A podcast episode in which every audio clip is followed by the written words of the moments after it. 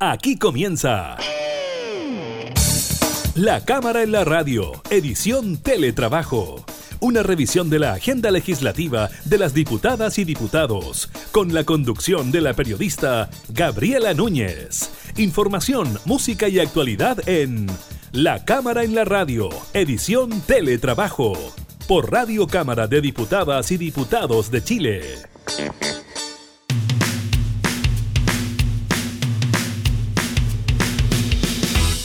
Hola, ¿qué tal? ¿Cómo están? Bienvenidos a un nuevo programa de la Cámara en la Radio. En esta modalidad de teletrabajo los continuamos acompañando con información legislativa y datos, por supuesto, relacionados con el coronavirus. Estaremos reportándoles sobre el balance entregado por el MinSal en cuanto al aumento de los contagiados. También estaremos conversando con el diputado Rodrigo González, quien firmó la acusación constitucional en contra del ministro del Interior, eh, Víctor Pérez, luego del el fracaso de la acusación constitucional presentada en contra del ex ministro de Salud. Estaremos precisamente hablando de aquello, de lo que se viene ahora en la lista judicial por el caso muertes COVID para el ex ministro Jaime Mañalich. Y también estaremos comentando sobre las ofertas en créditos hipotecarios que están lanzando diversos bancos luego de que Banco Estado irrumpiera con una oferta bien, bien importante en materia crediticia. Iniciamos entonces la cámara en la radio en teletrabajo.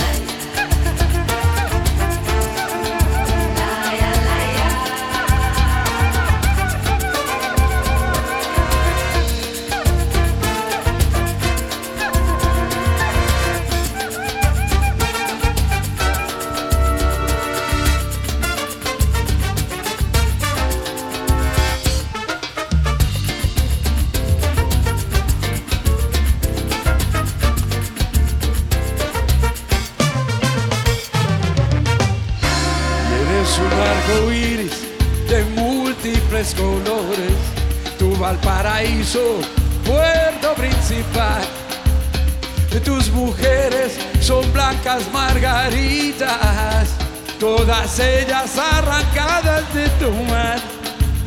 Y al mirarte de playa ancha, lindo puerto, allí se ven las naves al salir y al entrar.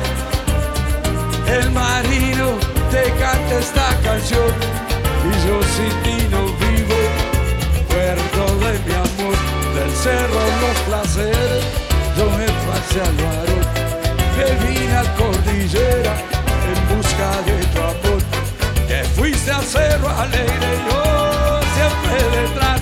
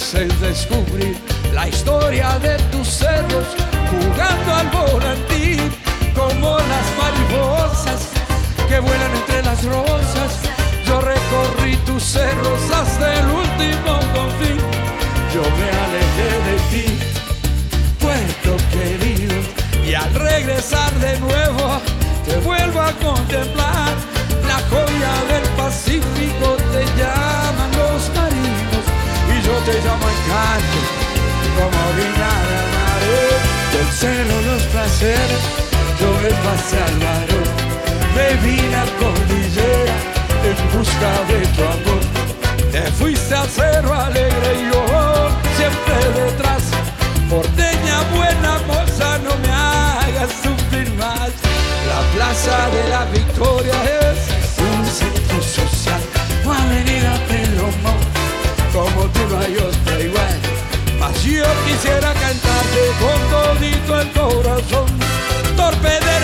el sueño al paraíso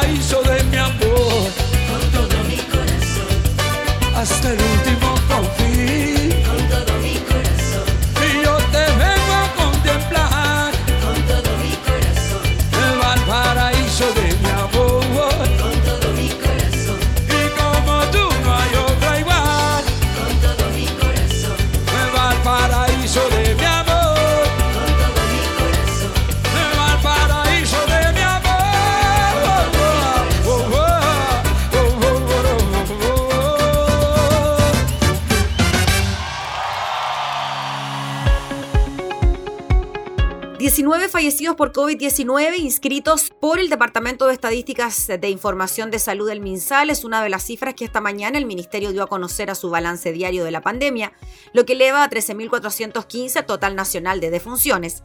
Además, se reportaron 1.089 contagios nuevos, de los cuales 822 presentaron sintomatología, 256 se fueron asintomáticos y 11 no fueron notificados a la cartera de su PCR positivo. De esta forma, según los datos del Ministerio de Salud, 485.372 personas han contraído el SARS-CoV-2, de los cuales 458.073 se han recuperado. Los casos activos, es decir, aquellos capaces de diseminar el virus, son 13.884. 785 pacientes están hospitalizados en las unidades de cuidados intensivos y 615 están con ventilación mecánica, 87 están en estado crítico. En las últimas 24 horas, los laboratorios reportaron la realización de 17.351 exámenes PCR.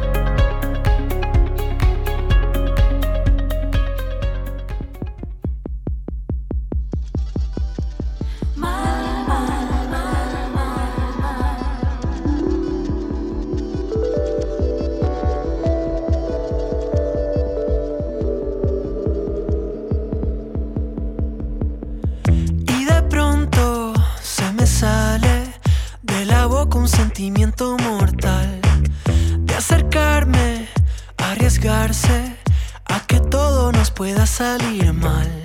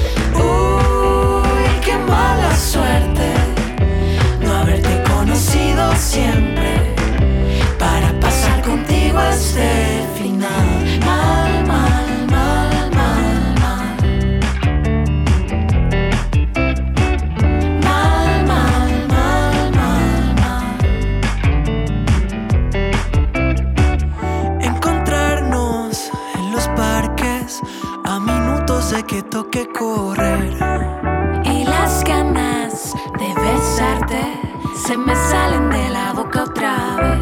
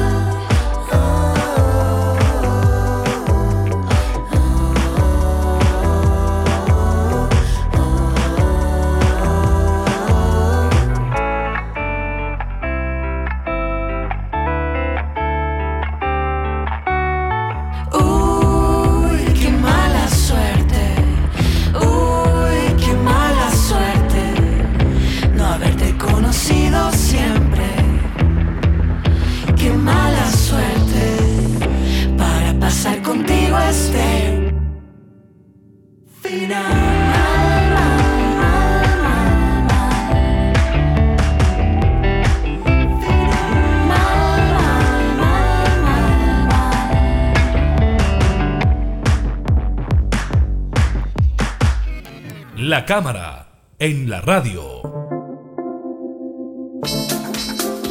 Durante esta semana ya se sortearon a los integrantes de la comisión que estudiará la acusación constitucional presentada contra el ministro del Interior, Víctor Pérez. Uno de los parlamentarios que firmó esta acusación constitucional es Rodrigo González, segundo vicepresidente de la Cámara. Gracias, diputado, por acompañarnos. ¿Cómo está? Qué gusto saludarla. Muy bien. Muy bien, diputado. Gracias. Bueno, diputado, primero cuéntenos, ¿por qué cree usted que el ministro del Interior, Víctor Pérez, debe ser acusado constitucionalmente? Bueno, mire, yo quiero explicar esto de manera sencilla para que eh, las personas que escuchan esta, esta entrevista puedan entenderlo. Eh, no con expresiones tan jurídicas, sino que con la realidad. Y la realidad es que hoy día tenemos una situación de seguridad pública totalmente insostenible, insospechada y eh, que hacía muchos años, diría muchas décadas que no teníamos, tan grave. Fíjese usted que eh, cada vez más eh, la violencia empieza a incrementarse en Chile, la droga es cada vez más impune, ¿no? la eh, situación, digamos, de eh, control de carabineros y de protección de carabineros a las manifestaciones públicas termina siempre, en lugar de ser protección, con represión a los manifestantes, por lo tanto no se está garantizando el sagrado derecho a la reunión y termina con un joven eh, arrojado desde el puente Pionono al Mapocho, termina con eh, una cantidad enorme de detenidos. Es cierto que hay eh, delincuentes que se apropian de las manifestaciones públicas y sobre todo las más masivas, pero Carabineros la obligación que tiene es de aislar a los delincuentes, de tomar preso a los delincuentes y no de reprimir a eh, los que se están manifestando, porque eh, la manifestación es una expresión muy importante de la democracia. Cuando se manifiestan los camioneros, el ministro eh, del Interior actúa de manera totalmente distinta a lo que ocurre en la Plaza Italia en Santiago cuando hay manifestaciones públicas. Le pone alfombra roja a los camioneros, permite que interrumpan el tránsito, no le aplica eh, la ley antibarricadas, antimanifestaciones que se dictó hace poco, digamos, yo voté en contra de esa ley porque me parecía, digamos, excesiva, pero esa ley el gobierno la quería y a los camioneros no se le aplica. Y los camioneros interrumpen el aprovisionamiento de bienes esenciales en un momento en que estamos en pandemia, impide el paso de las ambulancias, cuando hay gente que tiene que ir a atenderse a los hospitales, interrumpe el tránsito eh, de los ciudadanos durante tres días. Tenemos prácticamente todas las carreteras de Chile interrumpidas por una manifestación absolutamente ilegal de los camioneros y el ministro del Interior no hace nada. ¿no? Eh, entonces, cuando ocurre eso, eh, y en la Araucanía, mire, un grupo de personas eh, entra a, unos municipios, otros se toman esos municipios y desalojan, reprimen a la gente al interior de los municipios, queman a los municipios y no pasa nada. O sea, tenemos una situación, digamos, de falta de control del orden público tremendo. Y cada vez Carabineros obedece menos a la autoridad del ministro del Interior. El ministro del Interior ha perdido autoridad no lo respetan, sus instrucciones no se siguen, el ministro dice, mire, hay que respetar los derechos humanos y Carabineros no lo hace, y todo ello, digamos, exige que eh, tengamos un ministro del Interior, porque sin eh, orden público no puede haber democracia. Y tenemos un ministro del Interior que no asegura hoy día el orden público. Esa es la razón principal. Mm. Diputado, ¿usted cree que hubo dos gotas que rebalsaron el vaso, por decirlo de alguna manera, a la hora de presentar esta acusación constitucional? Usted lo mencionaba ya, el paro de los camioneros y la forma en que se enfrentó aquella movilización y el suceso del puente Pionono, ¿no? Finalmente, con esos dos hechos, ustedes toman la decisión de, presentar este libelo. Así es. Y eh, la situación reiterada de los informes que existen de parte de Naciones Unidas, eh, distintos, digamos, eh, eh, veedores objetivos, que indican que en Chile se están violando sistemáticamente por agentes del Estado los derechos humanos.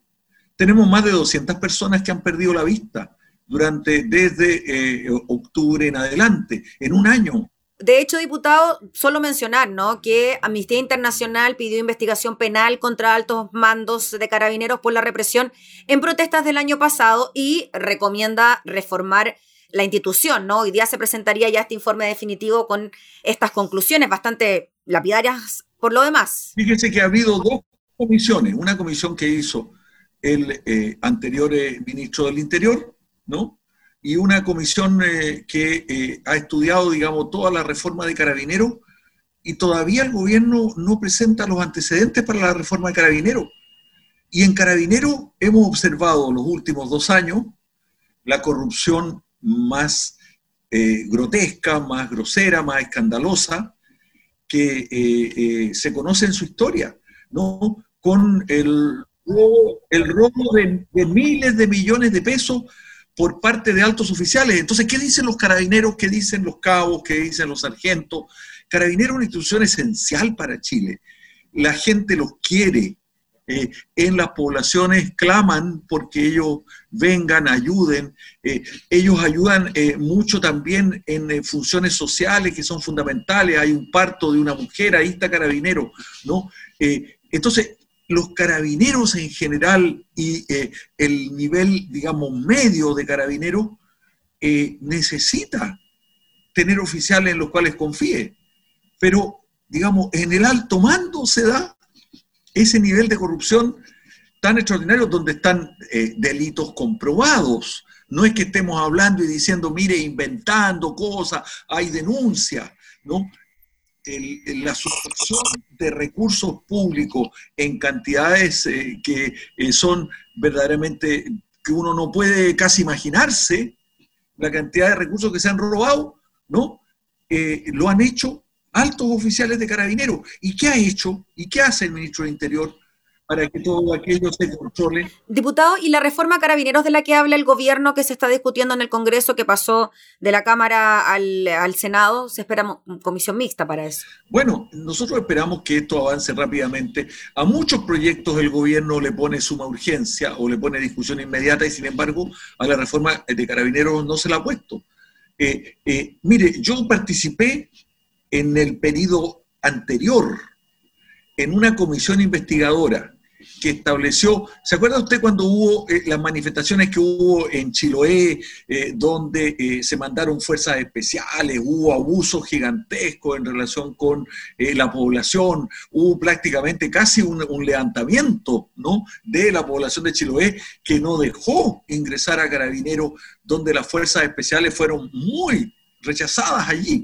hicimos una comisión investigadora. Esto mismo había ocurrido también en Santiago y se hicieron un conjunto de recomendaciones al gobierno anterior. ¿ah? Yo se lo estoy diciendo porque lo mismo que estoy diciendo ahora se lo dije también a dos ministros del Interior en el eh, gobierno de la presidenta eh, Bachelet. Hay que hacer una reforma de la seguridad pública, hay que garantizar el derecho a reunión, hay que proteger a las personas que se manifiestan, hay que resguardarnos en contra de la droga. La droga, en la época eh, del del, estallido social, se apoderó de muchos barrios y eh, generó, aprovechándose de las manifestaciones, digamos, un alto grado de desorden público, ¿no? pagando incluso a delincuentes para que se eh, inmiscuyeran y se infiltraran en las manifestaciones, las utilizaran, digamos, para generar desorden público y poder favorecer sus intereses. Entonces, no estamos protegidos en relación con la droga, no estamos protegidos en relación con la delincuencia, no estamos protegidos en relación con el asalto a eh, la caja pública de carabineros. No estamos protegidos para que las manifestaciones eh, de orden público, digamos, se desarrollen, eh, de las manifestaciones, digamos, públicas se desarrollen en paz. En Araucanía ya tenemos una situación que es insostenible. Efectivamente, los camioneros tienen razón también en protestar, digamos, de que haya quemas de carabineros, que haya quemas eh, de maquinaria, eh, que haya eh, situaciones permanentes de digamos, abuso y de, de, vulneración, ¿no? de la seguridad de las personas. En Araucanía la gente me dice, ya no hayamos qué hacer porque no sabemos a quién recurrir. No hay inteligencia en carabineros los servicios de inteligencia no hacen su pega. Entonces, ¿qué es lo que estamos diciendo? El Ministerio del Interior no está haciendo su pega, eh, a la autoridad civil, Carabineros no la obedece, hay que restaurar ese orden, habría que haber eh, solicitado ya, ya, y con muchos diputados que yo he hablado que son de gobierno, me dicen, sí, Rosas tiene que salir. Se le ha pedido la renuncia a Rosas eh, no sé cuántas veces. ¿no? y no se toman medidas. ¿Cuál es la respuesta que me han dicho eh, diputados de gobierno? Me dice, bueno, eh, pero es que habría que eh, un poco desarmar todo el alto mando. Pues sí, pues eso es lo que hay que hacer. Hay que transformar completamente carabinero. Diputado, en cuanto al futuro político que pueda tener esta acusación constitucional, considerando lo que ocurrió con la de Jaime Mañalich, que finalmente se rechazó incluso con voto de la oposición, ¿cómo ve usted la cosa en esta acusación constitucional propiamente tal? Bueno, yo espero que siendo un tema tan sensible como el orden público, ya lo era el tema, el tema de las víctimas y el tema de la pandemia, yo espero que eh, haya cohesión y coherencia en la oposición y que todos los elementos de los tres eh, eh, eh, capítulos, de las tres acusaciones fundamentales que se están haciendo, digamos que son totalmente verificables y comprobables, se voten favorablemente y podamos tener un buen resultado. Pero lo que no podemos hacer, Gabriela, es quedarnos callados. ¿no? Y el único recurso que tenemos y el instrumento que tenemos para un grado de descontrol eh, de eh, falta de capacidad de restaurar el orden público que tenemos en Chile es utilizar las pocas herramientas que tiene el Parlamento. Nosotros tenemos en Chile un Parlamento muy débil. El Ejecutivo es omnipotente en Chile. ¿No? Lo hemos dicho ya muchas veces. El poder del presidente de la República eh, determina todo el sistema legal. El, presidente de la República es mucho más legislador y tiene mucho más poder legislativo que el propio Congreso, además de todo el poder ejecutivo, todo el poder sobre los recursos públicos. Es un verdadero, digamos, eh, monarca el presidente de la República en Chile. Así hizo la constitución Pinochet, por eso que también queremos cambiar eh, la constitución y queremos un plebiscito que cambie profundamente la constitución. La gente está llamada a votar a ese cambio profundo, hay una gran esperanza de que ese cambio profundo de la Constitución se haga y que dictemos una convención constitucional plenamente elegida por los ciudadanos y con participación de una mitad de eh, representantes mujeres en esa convención constitucional. Esa tremenda esperanza tenemos y por eso es que eh, ese poder omnipotente del presidente de la República hoy día el único instrumento que tenemos son las acusaciones constitucionales. Entonces nos dicen, oye, ustedes están abusando, pero si esa es la única arma que tenemos, por lo menos para hacer visible ante la opinión pública que hay un desorden estructural en la seguridad pública, que la gente está clamando por más seguridad y que el Parlamento algo tiene que hacer. Esperamos que sean consecuentes nuestras y nuestros colegas parlamentarios y votemos favorablemente esta acusación constitucional. Muy bien, pues diputado Rodrigo González, le agradecemos enormemente por el contacto, que esté muy bien. Muchas gracias. Gracias. Era el eh, segundo vicepresidente de la Cámara, el diputado Rodrigo González, hablando sobre la presentación de una acusación constitucional en contra del ministro del Interior, Víctor Pérez.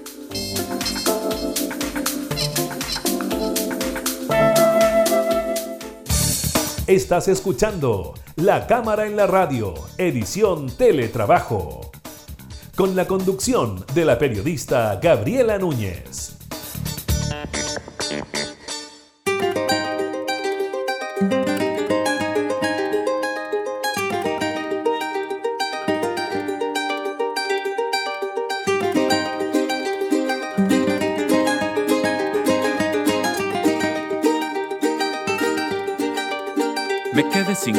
Me quedé sin plata, me quedé sin puertas que atravesar, me quedé dormido, me quedé en silencio y no pude más. Me quedé esperando que todos se fueran para llorar tranquilo, para echar de menos, para hacer pedazos lo que pensaba de la realidad. Y estuve sentado en la carretera semanas enteras sin la billetera, no sabía cómo, cuándo, a dónde iba a ir a parar. Y me quedé en pana, me quedé sin hielo, me quedé sin pega, sin deberes ciego, me quedé sin tele, me quedo gustando esa libertad.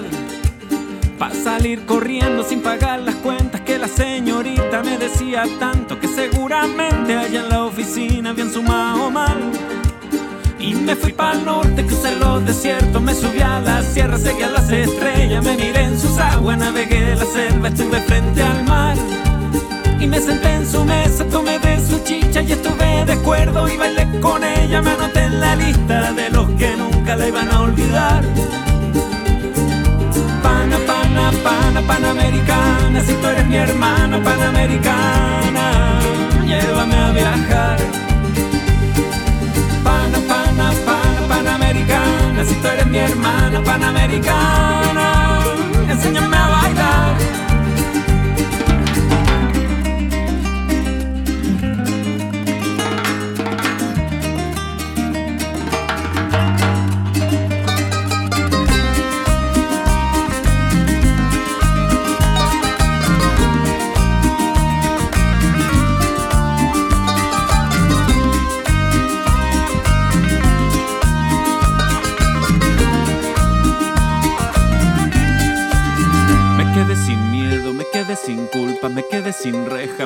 sin multa, me quedé sin tiempo, me quedé sin prisa, me quedé encerrado entre tus sonrisas, me quedé contigo, me quedé contento, me quedé tendido como el pasto al viento, me quedé afuera, me quedé en la tierra y no vuelvo más.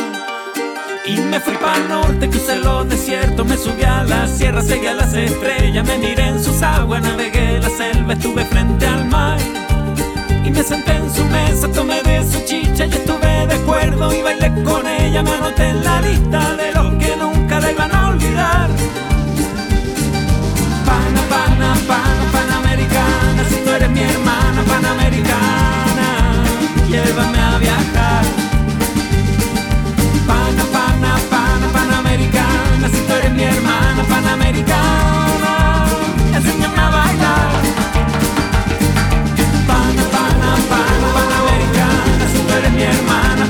panamericana, llévame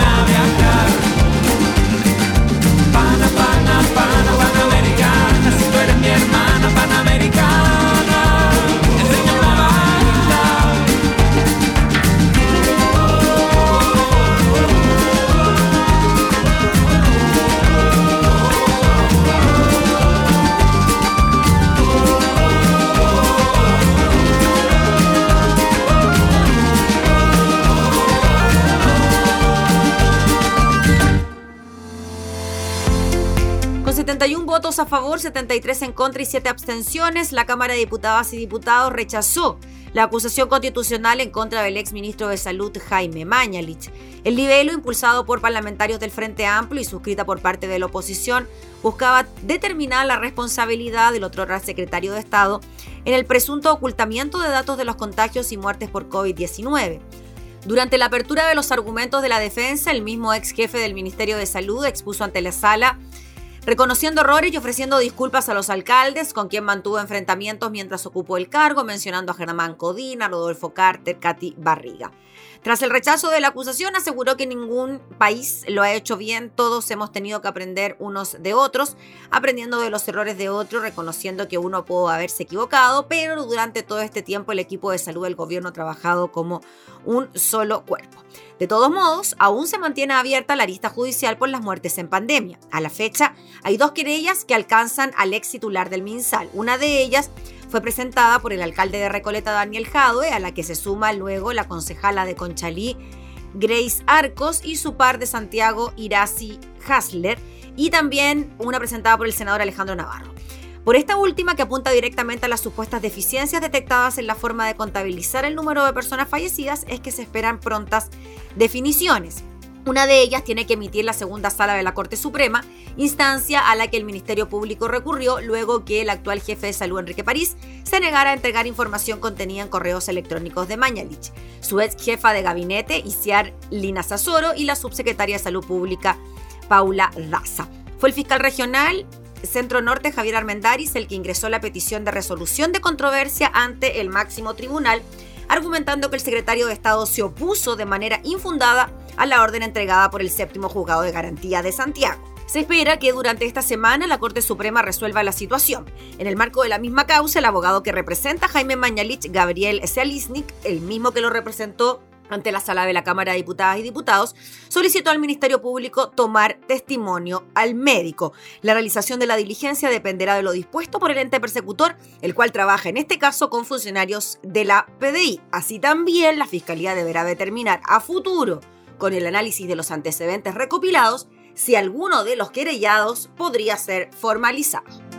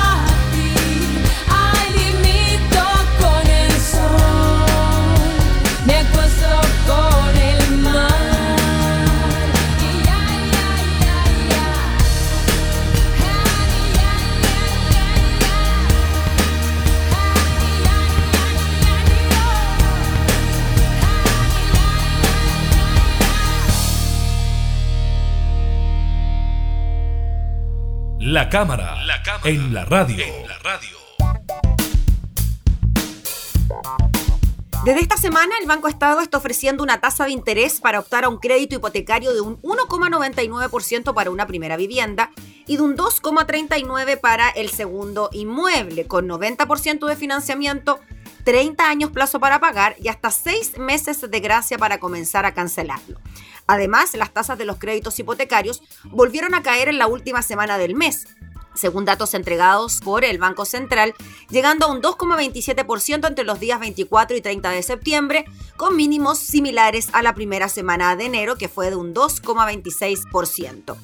Para los asesores inmobiliarios esta es una excelente oportunidad para adquirir una vivienda, sea nueva o usada y teniendo la liquidez y los requisitos para optar un crédito hipotecario. Hoy los bancos están dando todas las condiciones óptimas para cotizar y ver bien los precios, las tasas y en cuánto quedará el dividendo futuro. Según María Paz Sangüesa, broker inmobiliario de Remax Go, quienes quieran comprar una propiedad deben estudiar el mercado, si desean una propiedad para vivir o invertir y contar con una asesoría experta. Los bancos competirán por ofrecer las mejores tasas, es un buen momento para cotizar, ver quiénes ofrecen las mejores condiciones para pagar lo menos posible en el dividendo. Las personas están incrementando sus posibilidades de adquirir una propiedad, esto debido a que la tasa, al ser más baja, impacta directamente en el valor del dividendo y el dividendo al ser inferior a lo esperado incrementa las posibilidades de adquirir un crédito hipotecario.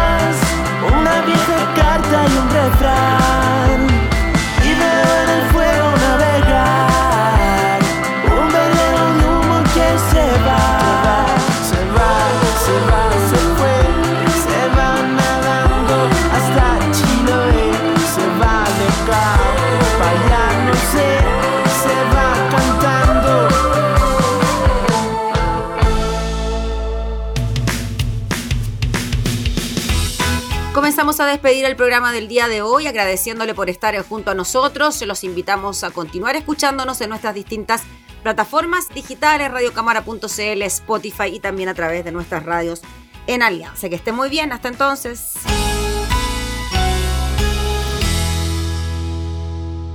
Hemos presentado La Cámara en la Radio, edición Teletrabajo.